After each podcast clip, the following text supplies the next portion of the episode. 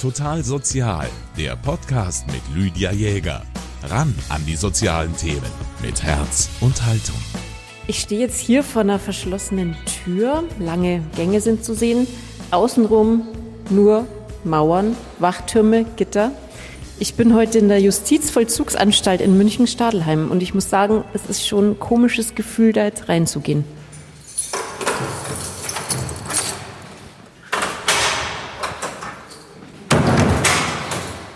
Eine, für die das alltäglich ist und die mir jetzt hier auch die Türen geöffnet hat, ist Anja Moser. Sie ist Sozialpädagogin der KJF, der katholischen Jugendfürsorge, und sie betreut junge Untersuchungsgefangene in der JVA.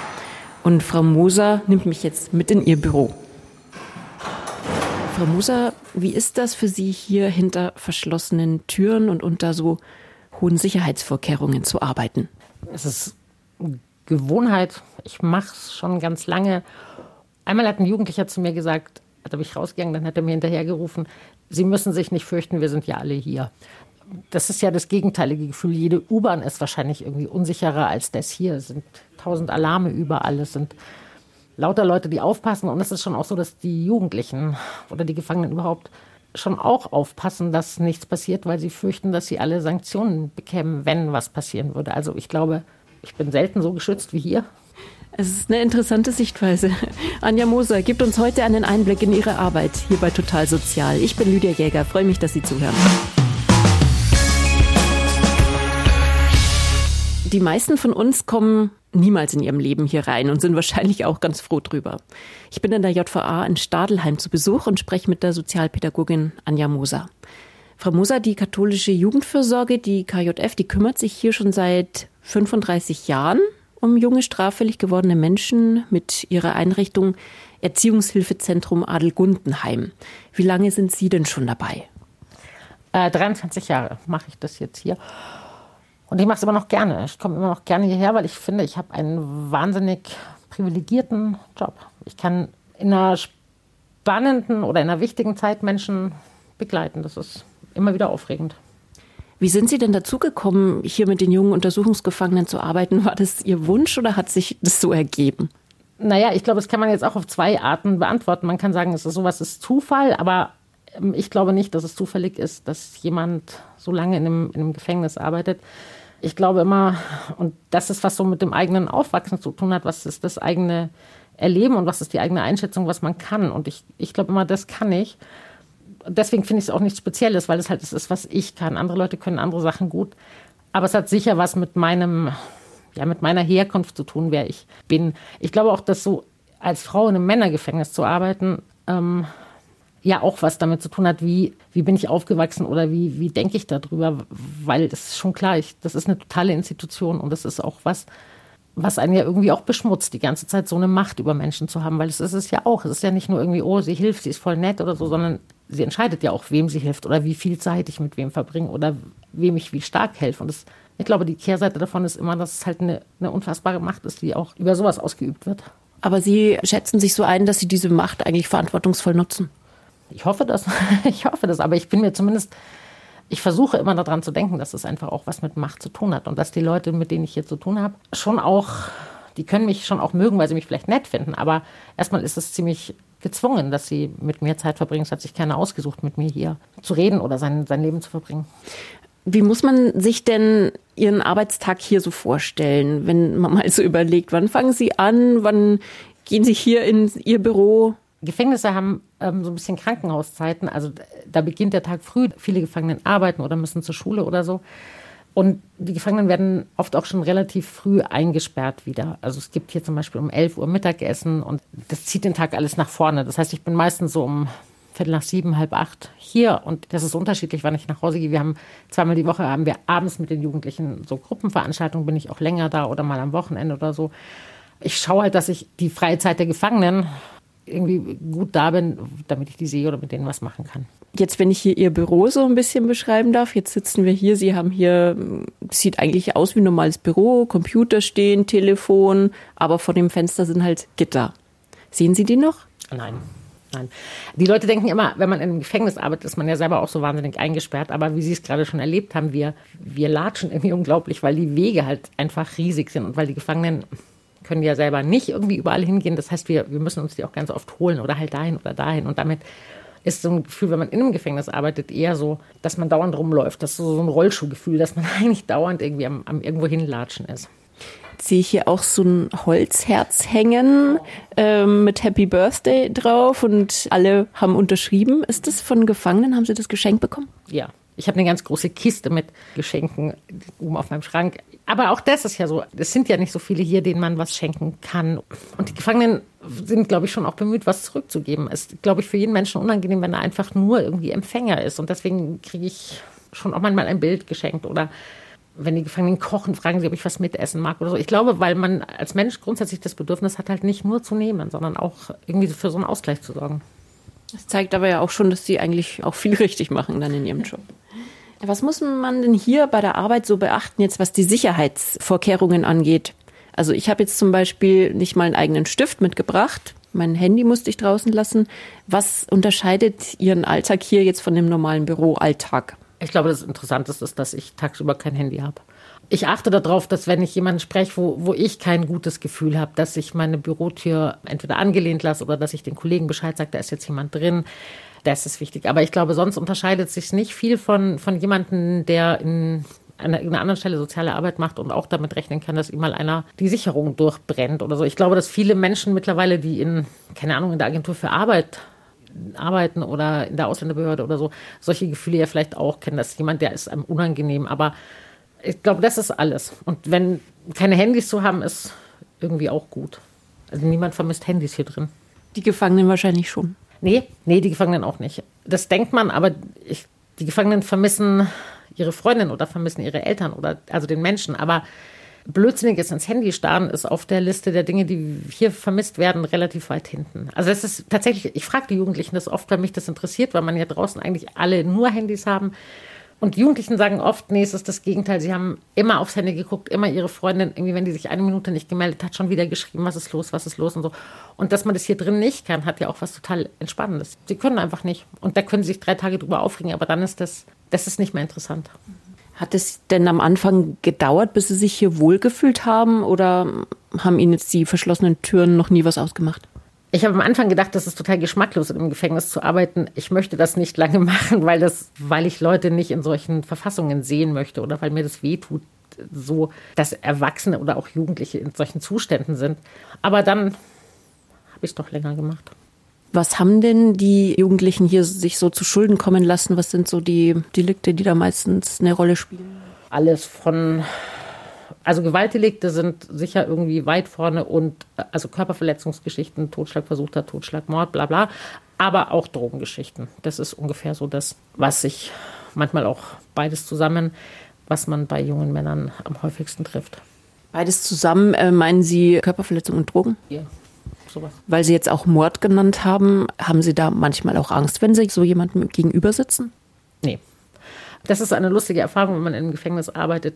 Menschen, ich auch, denken ja normalerweise, wir haben so eine Ahnung, was jemand getan hat oder wie jemand so ist. Man würde das riechen oder spüren oder man hätte so ein Gefühl für Menschen oder so. Seitdem ich hier bin, weiß ich, das habe ich nicht. Das ist Quatsch. Das ist so eine Illusion, die man macht. So, mein Freund könnte das nie tun, mein Bruder könnte nie und so das hoffen wir immer, aber das entspricht überhaupt nicht der Realität. Und so ist es auch, wenn man mit jemandem spricht. Es gibt Leute, die haben super eklige Tatvorwürfe, sind aber total nett und man kriegt es überhaupt nicht irgendwie zusammen. Und dann gibt es jemanden, der es was total Kleines gemacht und man denkt, boah, bitte, ich ertrage dich nicht, du bist total irgendwie furchtbar oder so. Und so ist es auch, wenn ich weiß, jemand ist wegen einem Mord inhaftiert, dann ist das nicht per se ein, ein Mensch, wo es einem kalt den Rücken runterläuft. Ich will ja wissen, was, was ist passiert oder so. Aber wer bist du? Was, was hat dich hierher geführt? Aber ich weiß, dass derjenige halt auch noch aus vielen anderen Sachen besteht. Der besteht ja nicht nur aus der Tat, der besteht aus ganz, ganz vielen anderen Tagen, wo er nichts gemacht hat oder vielleicht was Gutes gemacht hat sogar. Wie alt sind denn die jungen Männer, mit denen Sie so zu tun haben? Von 14 bis 21, wobei der Hauptschwerpunkt, glaube ich, so 17, 18. Also auch noch teilweise minderjährig. Ja. Wie sieht Ihre Arbeit mit den Jugendlichen aus? Ja, ich ich rede. Also wir reden miteinander, aber wir, ich versuche schon auch, soweit es geht, den Jugendlichen eine Freiheit darüber zu lassen, weil ganz viele der Menschen, die in Haft sind, kennen Sozialarbeiter, Psychologen, kennen das Stigma auch, du bist nicht okay, du bist, du bist dumm, du bist irgendwie, warst auf der Lernbehindertenschule, du warst das, du warst das. die haben ja alle eine Vorgeschichte, die sie ohnehin schon klein macht. Und als erstes bemühe ich mich, demjenigen das Gefühl zu geben, ich möchte nicht, ich werde nicht urteilen. Ich will nur gucken irgendwie. Weil ich schon oft sehen kann, wie schwer das für Leute ist, über Taten zu sprechen oder über, das ist ja alles wahnsinnig schamhaft und ich, wir kennen uns nicht und ich bin komplett fremd. Warum sollte mir das jemand erzählen? Also ich versuche erstmal eine Beziehung herzukriegen und dann schaue ich natürlich gemeinsam mit dem Jugendamt oder auch vor allen Dingen mit dem Jugendlichen selber, wohin kann es denn gehen? Also Sie haben gesagt, Sie reden viel mit den Jugendlichen. Das ist ja dann auch schon so eine psychologische ähm, Geschichte oder werden die dann auch noch extra vom Psychologen betreut? Es gibt hier einen Psychologen. Äh, manche werden auch begutachtet und so. Ich hoffe, es ist keine psychologische Geschichte. Es ist erstmal, da finde ich schön, dass die katholische Jugendfürsorge Jugendfürsorge heißt. Ich hoffe immer, mich so auf diesen Fürsorgsgedanken so ein bisschen zurückzuziehen, weil ich genau das nicht machen will. Ich weiß nicht, was passiert ist. Ich, ich bin nicht dafür da, zu begutachten oder zu therapieren oder zu psychologisieren oder so. Ich, ich sollte hier doch diese Zeit irgendwie kriegen und so gut es halt irgendwie geht. Wie bauen Sie denn den Kontakt zu den Jugendlichen auf? Das ist total einfach. Ich sperre die Tür auf und sage, hallo, ich bin die Sozialarbeiterin, gehen wir in mein Büro. Und weil die Situation hier so, so schlimm ist für die Leute, weil wenn ich sie sehe, waren sie wahrscheinlich schon einen Tag in der Edstraße und dann hier unten im Zugang und haben schon irgendwie relativ viel erlebt mit, mit Menschen in Uniformen und so und ich trage keine und damit ist der ist schon einfach. Und dann gehen wir in ein Büro und das sieht halbwegs aus wie ein Büro und jetzt nicht wie eine Gefängniszelle und so. Also man, man muss gar nichts dafür tun. Es ist nicht schwer, so einem Gefangenen eine Beziehung aufzunehmen, weil er ausgehungert ist. Wahnsinnig. Okay, also die nehmen das auch dankbar an. Ja. Sie machen aber schon auch, sage ich mal, so nette Geschichten wie jetzt eine Weihnachtsfeier organisieren. Ja, weil ich nette Geschichten selber auch mag und weil ich auch glaube, dass es manchmal in so einem Gefängnis ist ja Reden schwierig. Ich kann mit einem Einzelnen ganz gut reden, aber in der Gruppe wird es schon schwierig, weil ich weiß nicht, was haben die Jugendlichen untereinander für, für blöde Geschichten oder so. Ich weiß nicht, wer ärgert gerade wen, wer quält gerade wen und so. Das kann ich ja da lassen sie mich manchmal schon, aber nicht viel Einblick haben. Und deswegen weiß ich, dass sie vor der Gruppe zusammen sprechen manchmal nicht so einfach ist. Aber in der Gruppe zusammen zu essen geht eigentlich immer. Oder in der Gruppe zusammen einen Film anzugucken oder so. Sowas geht gut. Und ich freue mich immer, wenn wenn es halt noch was anderes ist als nur langweilig. Aber dazu sind die Jugendlichen halt auch genau die richtigen Leute. Mit denen macht es wirklich Spaß, solche Dinge zu machen, weil die auch Spaß haben und sie können in so einem Gefängnis wirklich im Prinzip die langweiligsten Sachen. Wir spielen ganz viel Brettspiele und machen Sachen, die wahrscheinlich viele Jugendlichen draußen ultra dämlich finden, aber hier drin ist es halt lustig, weil wir sonst nicht viel machen. Wir basteln dann manchmal und solche Sachen. Also so lenken Sie die Jugendlichen ein bisschen vom Alltag ab und machen es ihnen wahrscheinlich etwas erträglicher hier. Wie so allgemein die Stimmung in der Anstalt ist, darüber habe ich auch mit dem Leiter der JVA, Michael Stumpf, gesprochen. Und da hören wir jetzt mal rein. Wie ist es denn so vom Umgangston hier? Welcher Umgangston herrscht denn hier mit den Gefangenen und was ist Ihnen wichtig im Umgang mit den Gefangenen? Mir ist es persönlich wichtig, dass man mit den Gefangenen versucht, auf Augenhöhe zu reden, dass man ihnen das Gefühl gibt, mit ihren Anliegen gehört zu werden. Ich glaube auch, dass es den Mitarbeitern im Haus gut gelingt, den Gefangenen zu erklären, warum bestimmte Dinge eben nicht gehen. Also meistens sind ja die Anliegen so geartet, dass man von uns irgendetwas haben möchte, Ausgang oder Urlaub beispielsweise, was wir also nicht gewähren können. Und äh, ich glaube ehrlich gesagt, dass wir einen ganz guten Umgangston insgesamt haben. Das melden mir auch immer wieder Gefangene in der Sprechstunde oder wenn ich mal durchs Haus gehe zurück, dass das bei uns recht gut läuft. Es hat mal ein Gefangener vor einiger Zeit zu mir gesagt, in Stadelheim sagt man am Abend Gute Nacht und in der Früh Guten Morgen. Und das war für mich so ein Schlüsselmoment, dass ich gedacht habe, ja, das ist es eigentlich, da kommt es drauf an. Also Sie unterscheiden sich da schon vielleicht auch von anderen Einrichtungen? Bei uns hier in der Anstalt ist es tatsächlich ganz wichtig, dass wir ein gutes Miteinander haben. Und wir setzen ganz wichtig auf die, auf die soziale Sicherheit. Das ist ein, ein zentraler Punkt. Und da gehört eben das Miteinanderreden ganz maßgeblich dazu. Wenn ich dann von Anstalten höre, die es also in Deutschland gibt, ähm, in denen ähm, die Fachdienste zum Beispiel mit den Gefangenen nur in einem extra Sprechraum sprechen können, in denen die Büros nicht ähm, in der Nähe der Unterkünfte der Gefangenen sind, dann frage ich mich immer, ob das der richtige Weg sein kann. Also ich habe eigentlich hier in den mittlerweile fast 35 Dienstjahren die Erfahrung gemacht, dass es gut ist, wenn wir mit den Mitarbeitern vor Ort präsent sind, dass ich mich auch mal als Anstaltsleiter zeige und mal auch außerhalb von offiziellen ähm, Gruppen oder Führungen alleine mal durchs Haus gehe oder mit dem Aufsichtsdienstleiter. Da gibt es dann ähm, auch Gefangene, die zum wiederholten Male bei uns sind, die mich dann ansprechen und daraus ergibt sich dann oft mit anderen Gefangenen, die dann in der Nähe sind und mitbekommen, ah, da geht jetzt gerade der Chef durch, gibt es dann da auch noch einmal dann ein, ein kurzes Gespräch. Und da merke ich eigentlich immer, wie wichtig das den, den Insassen ist. Wie wichtig ist denn für Sie die Arbeit der katholischen Jugendfürsorge hier? Also was bedeutet Ihnen jetzt die Arbeit von der Frau Moser? Ja, das bedeutet uns unglaublich viel. Wir haben in München keine besonders gute Personalausstattung. Wir sind deswegen sehr, sehr dankbar, dass die katholische Jugendfürsorge seit Jahrzehnten eine Sozialpädagogin zu uns hier in die Anstalt schickt. Wenn die Frau Moser nicht da wäre, dann müssten wir äh, mühsam über den Bayerischen Landtag versuchen, im Haushaltsplan eine Sozialpädagogenstelle zu beantragen und auszubringen. Ähm, ich würde also mal davon ausgehen, äh, wenn die, wenn die KJF diese Stelle nicht weiter beschicken könnte, dass dann einige Jahre der Vakanz wäre und das müssten dann die Kolleginnen und Kollegen mit auffangen, die aber selber schon, schon sehr eingespannt sind. Also ist eine gute Unterstützung. Das ist eine ausgezeichnete Unterstützung, auf die ich nicht verzichten möchte, ja. Wunderbar, vielen Dank. Michael Stumpf war das, der Leiter der Justizvollzugsanstalten Stadelheim. Frau Moser, wir haben es gerade gehört, auch die Justizvollzugsbeamten, die achten auf einen respektvollen Umgang mit den Gefangenen. Was beobachten Sie denn bei den jugendlichen Inhaftierten untereinander? Machen die sich gegenseitig manchmal das Leben schwer? Das ist zumindest eine große Angst, weil es halt einfach ein Ghetto ist, wenn man lauter Leute, die massive Probleme haben, auf einen Haufen steckt. Also wenn man schon lauter Jugendliche, nur die müssen noch nicht gar nicht mal so krasse Probleme haben, auf einen Haufen steckt, dann sind die körperlich nicht ausgelastet. Denen ist oft sehr langweilig, was wird rauskommen. Also äh, das ist irgendwie ein bisschen logisch irgendwie. Und dass, dass es natürlich auch viel Frust gibt und dass es aber natürlich auch viel so gelerntes Verhalten gibt. Irgendwie, ich baue meinen Frust auf diese Art ab und ich so eine Hühnerhof-Mentalität oder so und das ist alles, wo wir versuchen, dagegen zu halten. Und wo ich glaube, dass den uniformierten Kollegen, gerade den Männern, eine ganz große Bedeutung zukommt. Nicht im Sinne von nur kontrollieren, sondern auch im Sinne von Vorbild sein und von anderes Männerbild halt vielleicht auch verkaufen als oder präsentieren als jetzt nur irgendwie ein, schlagender, ein dominanter Vater, ein abwesender Vater oder so. Hier sind immer erwachsene Männer. Es sind immer Männer da, die sich um diese Jugendlichen kümmern und die natürlich auch immer Zugewandtheit sich kümmern, die sich nicht nur in der Sanktionen kümmern. Und das ist spannend zu sehen, weil es tut den Jugendlichen, glaube ich, sehr gut. Also eine wichtige Rolle spielen da die Angestellten hier. Nicht jeder in der Gesellschaft ist da ja so verständnisvoll. Viele Menschen sagen auch, die Straftäter gehören sich weggesperrt, die haben es nicht anders verdient, wenn die was gemacht haben. Wie ist Ihre Einstellung dazu?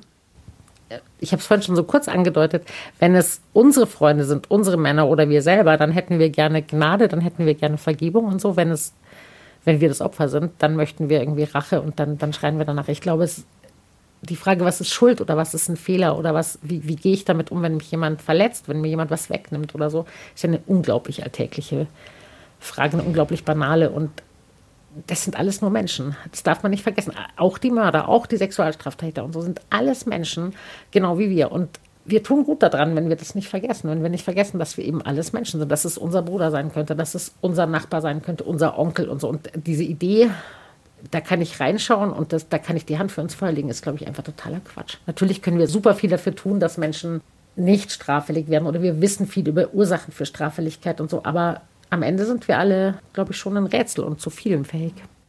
Was gibt Ihnen denn die Kraft für diesen Job?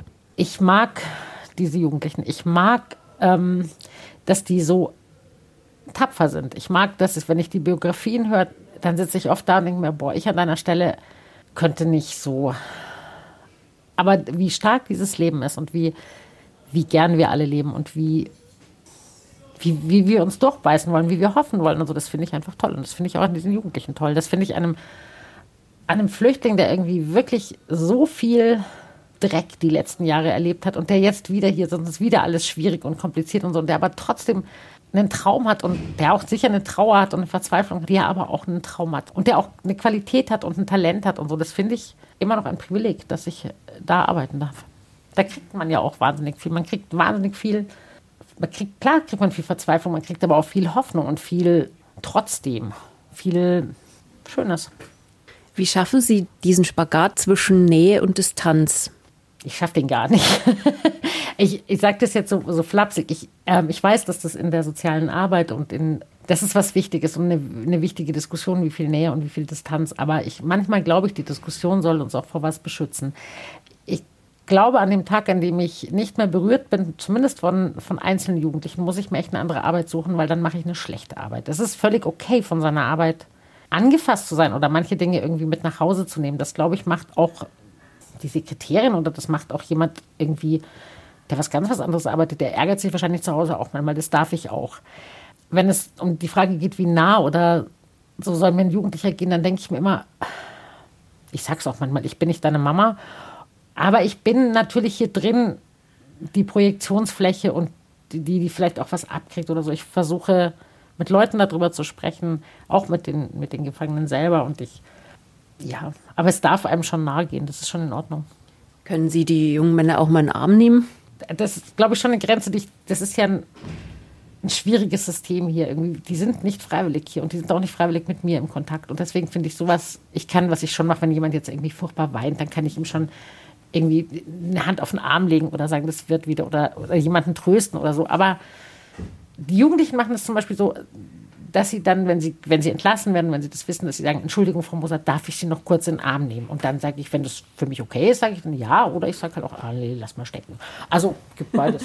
okay, aber also so ein Schulterklopfen ist mal drin, aber Sie fänden es dann unpassend, wenn man dann... Ja, das ist auch unpassend, weil ich bin nur hier und auch nicht so, weil wir uns das beide so ausgesucht haben. Ich werde dafür bezahlt und der andere muss halt hier sein. Wie sind denn so die Erfolgserlebnisse, sage ich mal, in Ihrem Beruf? Gibt es die? Für mich ist es ein Erfolg, wenn ich weiß, dass jemand, der irgendwie verzweifelt ist, heute Abend vielleicht ein bisschen weniger verzweifelt ist. Ich habe, glaube ich, nicht die Idee, dass ich, ich hoffe, ich habe sie nicht, dass sich jemand ein anderes Leben verändern darf, soll, muss. Das glaube ich nicht. Aber wenn, wenn ich jemanden für heute Abend, wenn der, wenn der alleine in seiner Zelle liegt und vielleicht sehr traurig ist, wenn er dann so das Gefühl hat, ach, irgendwie was war an dem Tag heute auch ganz gut, dann passt schon. Also Ihnen geht es gar nicht so um dieses große Ganze, ähm, ich schaue jetzt, dass äh, der sein Leben in den Griff bekommt, sondern wirklich so die kleinen Steps. Ja, ganz ehrlich würde es mir natürlich schon um das Große gehen und ich würde wahnsinnig gerne retten und so, da bin ich toll drin. Aber wichtiger wäre, das hier zu schaffen. Brauchen Sie irgendwie in Ihrem Leben so einen Ausgleich zum Job, wie wahrscheinlich jeder von uns? Haben Sie da irgendwas, wo Sie sagen, hier kann ich von der Arbeit abschalten? das ist jetzt wirklich privat, aber ich sage es trotzdem. Mir hilft das, dass ich einen Glauben habe. Das klingt total banal, aber mir hilft das. Ich glaube, ohne Gott würde ich es nicht schaffen. Frau Moser, Sie versuchen ja, dass sich bei den Jugendlichen irgendetwas in ihrem Leben ändert. Welche Veränderung wünschen Sie sich denn von der Gesellschaft im Umgang mit straffällig gewordenen Jugendlichen? Ich wünsche mir, dass wir an sich mit Jugendlichen anders umgehen, dass wir Straffälligkeit müssen wir genau wie die andere Gesellschaft wahrscheinlich in irgendeiner Form sanktionieren. Wir können nicht zulassen, dass jemand irgendwie mit Messern rumläuft oder dies macht oder jenes macht. Aber ich würde mir wünschen, dass wir eben nicht nur auf Kinder schauen, sondern dass wir auch auf Jugendliche schauen und dass wir sagen, die sind anstrengend, die sind ätzend, die riechen manchmal irgendwie echt komisch und die sehen auch manchmal wirklich komisch aus und so. Aber die werden auch mal groß. Also die, die sollen ja auch was übernehmen und die sollen ja auch ein wichtiger Teil der Gesellschaft werden. Und deswegen ist es wichtig, dass wir auch denen das Gefühl geben, wir brauchen dich, wir, wir wollen irgendwie keinen verlieren, oder? Und nicht nur, wenn er süß ist, sondern auch, wenn er anstrengend wird und blödes Zeug redet und irgendwie hormonell komisch aussieht, vielleicht auch dann auch. Guter Punkt, ja. Und damit geht jetzt unsere Sendung auch langsam zu Ende. Frau Moser schließt mir jetzt wieder die Türen auf. Wir gehen nach draußen. Ja, sie schaut dahin, wo die meisten wegschauen oder womit man einfach im eigenen Leben meistens keine Berührungspunkte hat. Unterstützen kann diese Arbeit aber jeder zum Beispiel mit Spenden. Ich sag Danke, Frau Moser, dass Sie sich Zeit genommen haben und bedanke mich heute nicht nur fürs Reinlassen, sondern vor allem fürs Rauslassen. Ich bedanke mich für das Interesse. Schön, dass Sie da waren. Danke fürs Zuhören, sagt Lydia Jäger. Total Sozial, ein Podcast vom katholischen Medienhaus St. Michaelsbund, produziert vom MKR.